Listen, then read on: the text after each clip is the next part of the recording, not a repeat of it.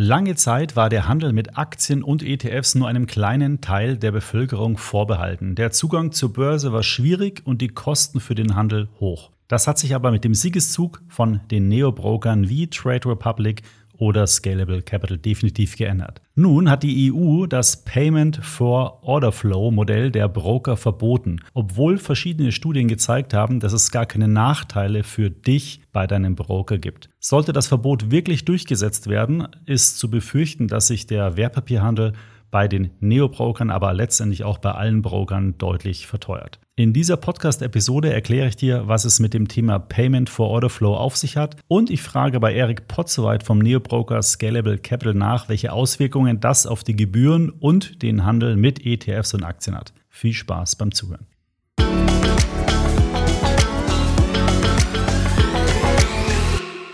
So, das Thema Payment for Order Flow ist ein Thema, was dir und den meisten Anlegern wahrscheinlich bisher überhaupt gar nicht präsent war, aber ihr habt alle davon profitiert. Und zwar durch sehr günstige, teilweise sogar kostenfreie Gebühren beim Handel von Wertpapieren. Also wenn ihr kostenfrei Aktien handeln könnt oder für einen Euro nur oder kostenfreie ETF-Sparpläne ähm, einrichtet, das hat alles was mit dem Thema Payment for Order Flow zu tun. Besonders haben davon natürlich die Neo-Broker profitiert, weil die erst durch diese Rückvergütungen der Börsenplätze, und darum geht es nämlich beim Thema Payment for Order Flow, konnten die kostengünstigen Handel anbieten, kostengünstige Preise für jede Transaktion anbieten. Und diese Einnahmen, die sie bekommen haben von den Handelsplätzen oder von den Maklern, die wurden dann an dich, an uns in Form von kostengünstigen Gebühren weitergegeben. Ich hatte es im Intro schon gesagt, die EU hat nun ein Verbot eingeführt, das ab 2026 gelten soll. Das bedeutet, dass die Broker nicht mehr Vergütungen von den Marktteilnehmern, also Börsen oder Maklern, erhalten dürfen, weil diese Rückvergütungen und das Weiterleiten der Order Flows an bestimmte Börsenplätze eben dazu führen, dass dort dann schlechte Ausführungskurse stattfinden. So nach dem Motto, du kannst an der Börse XY günstig handeln, aber der Kurs an der Börse ist dann deutlich schlechter als an der anderen Börse. Und das wäre dann natürlich auch berechtigt, wenn das so wäre. Aber es gibt halt verschiedene Studien, die mittlerweile gezeigt haben und sogar die Deutsche Bundesbank hat in einer Studie, das kann man auf der Webseite der Deutschen Bundesbank nachlesen, herausgefunden, dass gerade kleine Wertpapieraufträge in Kombination mit diesen günstigen Gebühren bessere Kurse dann für den Kunden bedeuten, als wenn der Kunde an dem liquidesten Marktplatz, zum Beispiel der Börse Xetra hier in Deutschland, handeln würde. Und das ist natürlich für die kleinen Anleger, die eben keine großen Orders aufgeben, sehr, sehr interessant, weil eben die Kombination von niedrigen Gebühren und vielleicht einen Tick sogar höheren Ausführungskursen immer noch unterm Strich billiger ist, als wenn sie einen günstigeren Kurs mit höheren Gebühren an dem jeweiligen Handelsplatz haben. Und auch Trade Republic okay, das ist ein Neo-Broker, ist klar fast, dass der zu so einer Studie oder dass im Rahmen einer Studie so ein Ergebnis rauskommt.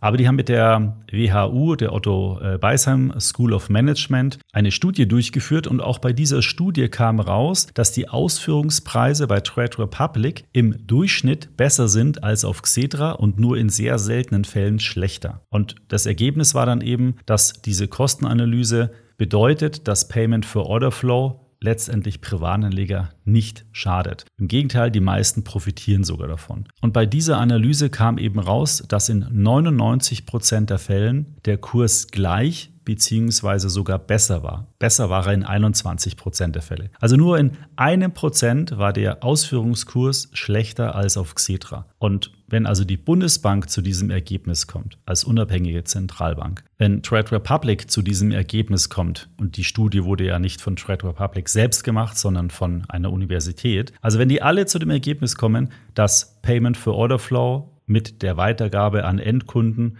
ein Vorteil ist für Endkunden, dann fragt man sich schon, warum dann die EU sich plötzlich berufen fühlt, den Verbraucherschutz sozusagen in den Vordergrund zu stellen, weil hier muss gar kein Verbraucher geschützt werden, also es besteht eigentlich gar kein Problem und warum gibt es dann diesen vermeintlichen Schutz? Da gibt es jetzt viele Gründe und Theorien und Lobbyismus und so weiter. Letztendlich ist es einfach eine Bevormundung von den Bürgern, den mündigen Bürgern, Bürgern, die sich selbstständig um ihre Geldanlage kümmern. Und jetzt möchte man da wieder einen ja, Stein in den Weg legen, dass es eben unattraktiver wird für Privatanleger an der Börse zu investieren. Und wir reden ja hier nicht über Zockereien, sondern wir reden hier um kostenlose ETF-Sparpläne. Wir reden um kostenfreien ETF-Handel. Und das sind wirklich keine Zockerprodukte. Also es wird ja hier getan, als ob Privatanleger rauf und runter traden. Und das ist einfach definitiv nicht der Fall. So, wenn du das auch so siehst und vielleicht etwas dagegen tun möchtest, dass dieses Gesetz doch noch umgesetzt wird, dann kannst du dich engagieren und zwar auf change.org. Dort gibt es eine Petition gegen das Verbot von Payment for Order Flow. Den Link zu dieser Petition findest du natürlich in den Folgennotizen. Da haben Stand heute etwa 11.000 Leute teilgenommen und unterschrieben.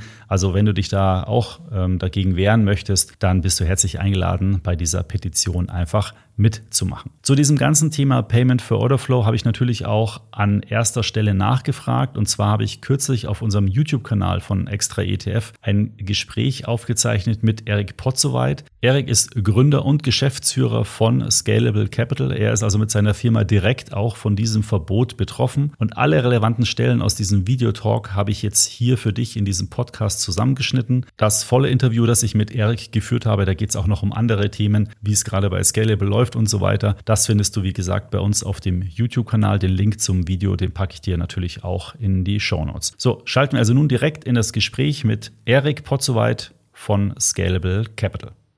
Ist es jetzt sozusagen schon der, der, der erste Schritt wieder von der Abkehr zu ganz niedrigen Gebühren, vielleicht kostenlosen Sparplänen? Wie, wie ist da so die aktuelle Lage und deine Einschätzung? Ja, das ist jetzt sozusagen ein ganz großes Thema. Äh, ich versuche mal, ähm, das möglichst prägnant zu beschreiben. Also grundsätzlich dieser Begriff Payment for Order Flow, was heißt das? Payment for Order Flow ist eine Zahlung. Ähm, also du kommst jetzt zum Beispiel bei uns in die App und möchtest irgendeine Aktie handeln, ne? äh, was weiß ich, ich sag die Tesla, ja, oder die Allianz oder was auch immer. Äh, dann kannst du bei uns grundsätzlich auswählen. Du kannst entweder äh, dein, dein, die Order in, im Xetra-System ausführen lassen, ja, äh, oder du kannst sie ausführen lassen über die Börse München. Das ist eine Privatanleger. Börse ähm, ähm, Getex ist sozusagen das, das, äh, die Spezialbezeichnung für dieses Privatanlegersegment.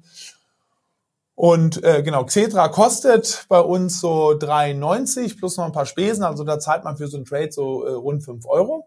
Ähm, oder du kannst den Getex ausführen lassen, der kostet der Trade dich 99 Cent. Oder wenn du die Flatrate hast, dann zahlst du die Flatrate und kannst den so ausführen. So. Und wenn er da ausgeführt wird, von wem wird er ausgeführt? Von, äh, von sogenannten Market Makern, ja, also Profihändler, ähm, die den Trade ausführen.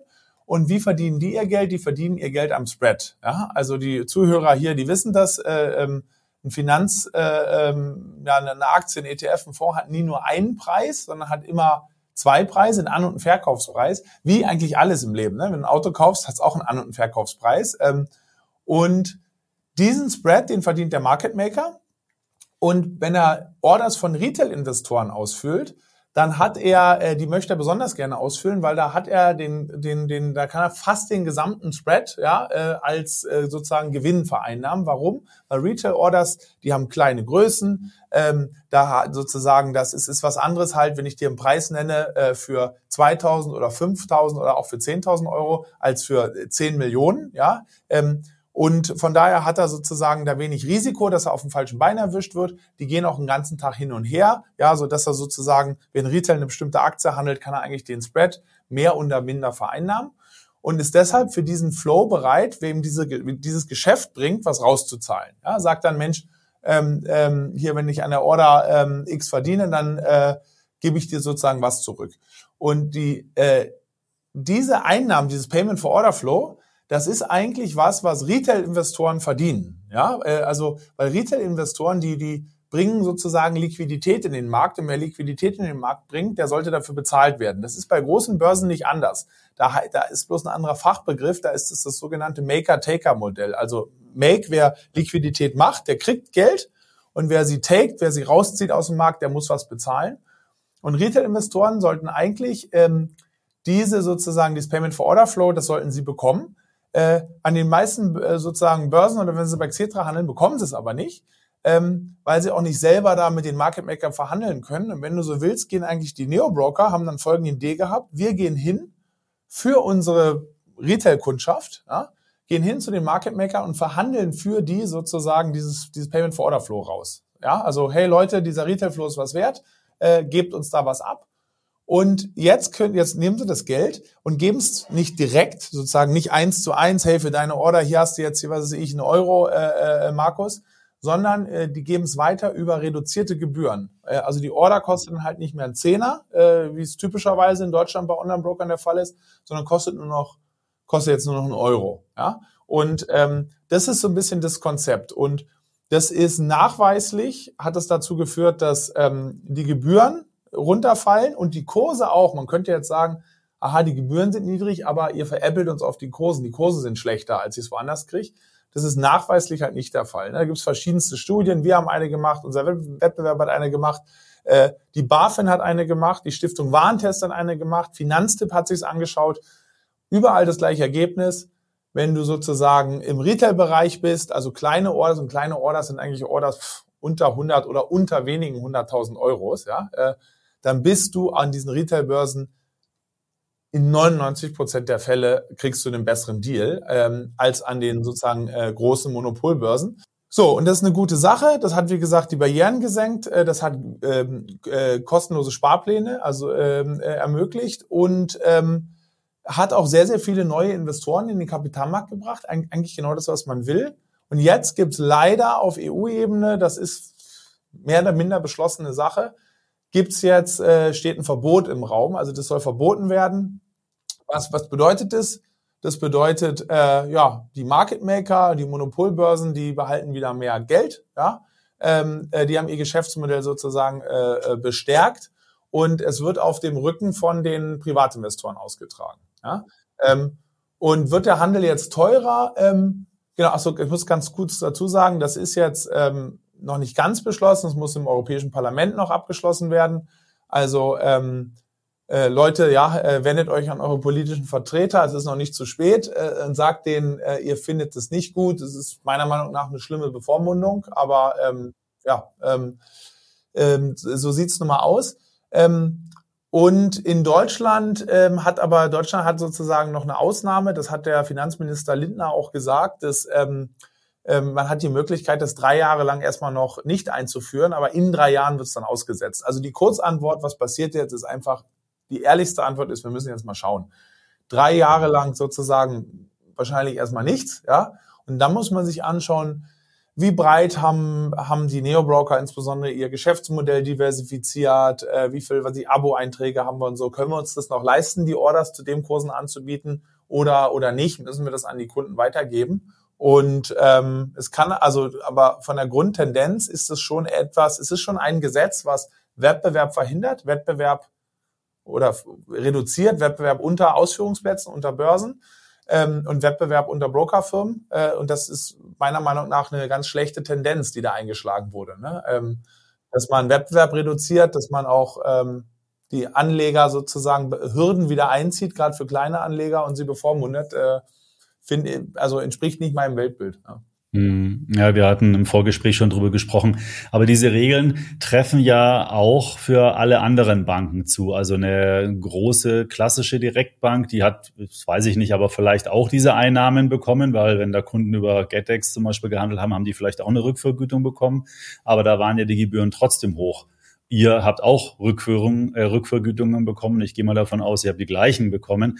Bei euch sind die Gebühren aber deutlich niedriger. Also habt ihr ja trotzdem anscheinend einen Wettbewerbsvorteil, den andere Banken nicht haben. Oder schöpfen die einfach anders ihren, ihre Marktposition aus oder ab? Ab, sagt man dann. Also wir haben, der Wettbewerbsvorteil, den wir haben, ist vor allem auch auf der Kosten- und Technologieseite. Also unser Broker ist halt, den haben wir der ist seit drei Jahren live und den haben wir sozusagen vor vier, vor vier, viereinhalb Jahren angefangen zu bauen. Das heißt, es ist sozusagen auf neuester Technologie entstanden. Ähm, und viele unserer Wettbewerber hocken auf 30, 40 Jahre alter Infrastruktur. Das ist ein Vorteil von, den, von den Kosten her, ja, wenn wir auch mal eine bestimmte Größe natürlich äh, noch erreichen müssen.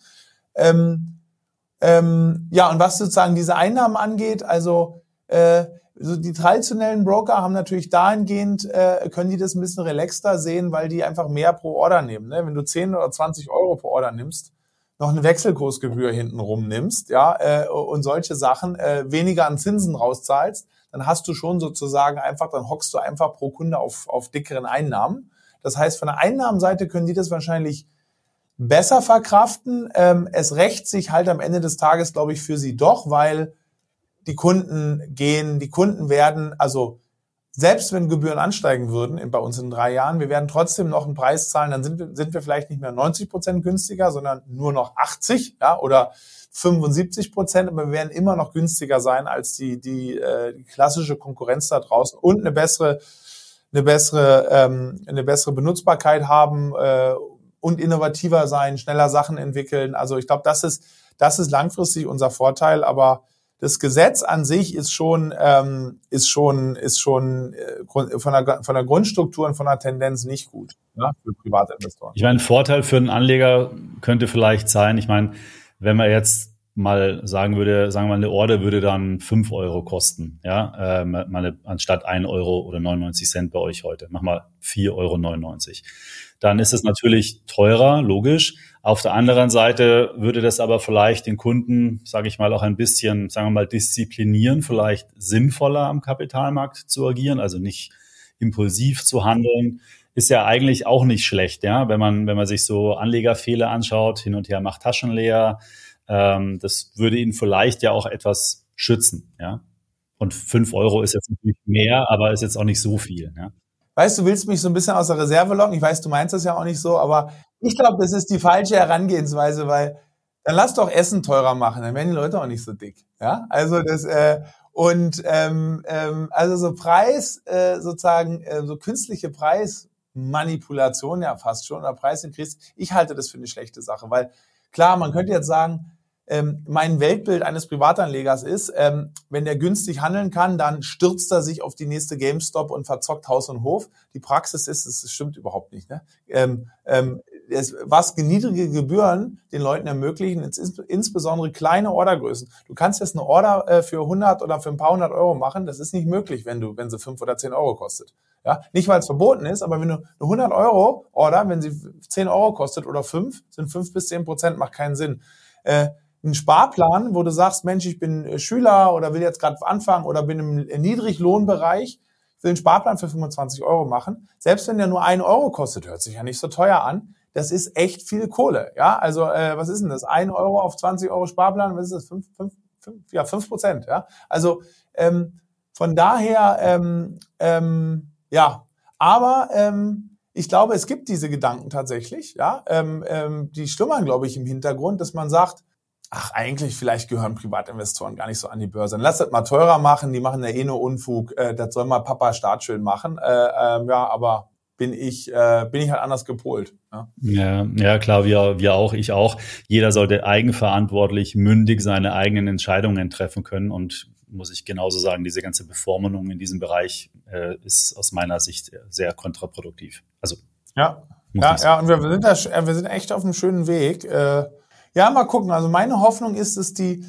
Leute, das Volk, wenn du so möchtest, so ein bisschen aufwacht, ne? weil das war eine, eine Diskussion, die sehr technisch war, die sozusagen eigentlich unter Experten geführt wurde. Ne? Also ähm, ähm, und die Öffentlichkeit, auch die Presse hat es eigentlich nicht so richtig mitgekriegt. Ja? Und jetzt ist so ein bisschen, jetzt wachen alle auf. Also uns schreiben Hunderte von Kundinnen und Kunden schreiben uns, äh, was soll das? Ja, ähm, das siehst du auch auf Social Media und das ist eine einhellige Meinung, dass die Leute sagen, es ist ein Unding, was da passiert, äh, weil wie so oft die Anleger äh, und Anlegerinnen, die Konsumentinnen, die äh, wurden halt mal nicht gefragt. Ja? Und äh, ja, äh, vielleicht bringt's noch was. Meine, meine, meine Hoffnung ist, äh, ähm, ähm, ich bin da eigentlich immer optimistisch, ja, dass sozusagen ähm, die verschiedensten Beteiligten ja, auf politischer Ebene, auf europäischer Ebene, äh, auf Verbraucherschutzebene da mal ein bisschen aufwachen und sagen, ups, äh,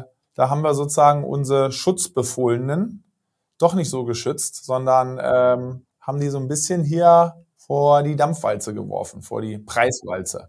Wir, wir gucken, wir werden das beide äh, äh, intensiv verfolgen, also du wahrscheinlich noch viel mehr, aber es für dich als Firma einen großen Impact hat.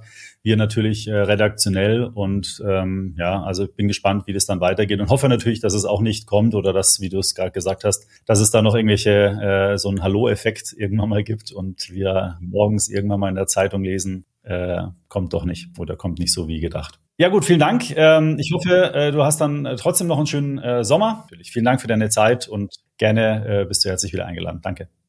So, das war das Gespräch mit Erik Potzowait. Da waren sicherlich nochmal die ein oder anderen Punkte dabei, die er aus erster Hand viel besser erklären kann als ich. Sollte der Gesetzentwurf also wirklich Realität werden, dann ist es aus meiner Sicht eine Trendumkehr bezüglich der Investitionsbereitschaft in Deutschland und wirft wirklich sehr vielen Leuten, die jetzt endlich angefangen haben, für ihr Alter, für ihre Altersvorsorge selbstbestimmt und eigenständig vorzusorgen, wirft das Steine in den Weg und das finde ich nicht gut und wie gesagt, wenn du dich dagegen auch wehren möchtest, dann unterschreib am besten die Petition. Ansonsten müssen wir wohl abwarten und gucken, wie sich das weiterentwickelt. Gerade greifen viele Medien auch dieses Thema auf. Es wird immer präsenter, das Thema. Also schauen wir mal, wohin da die Reise noch weiter geht. Wenn dir der Extra ETF Podcast gefällt, würde ich mich sehr über eine positive Bewertung in der Apple Podcast App oder auf Spotify freuen. Ansonsten kann ich dir nur noch mal meinen YouTube-Kanal ans Herz legen. Dort kommt immer am Donnerstag und am Sonntag eine neue Show, ein neues Video raus. Also, wenn dich das Thema Geldanlage mit ETFs interessiert, dann solltest du neben dem Extra ETF Podcast auf jeden Fall auch auf dem Extra ETF YouTube-Kanal vorbeischauen. Bis zum nächsten Podcast. Ciao.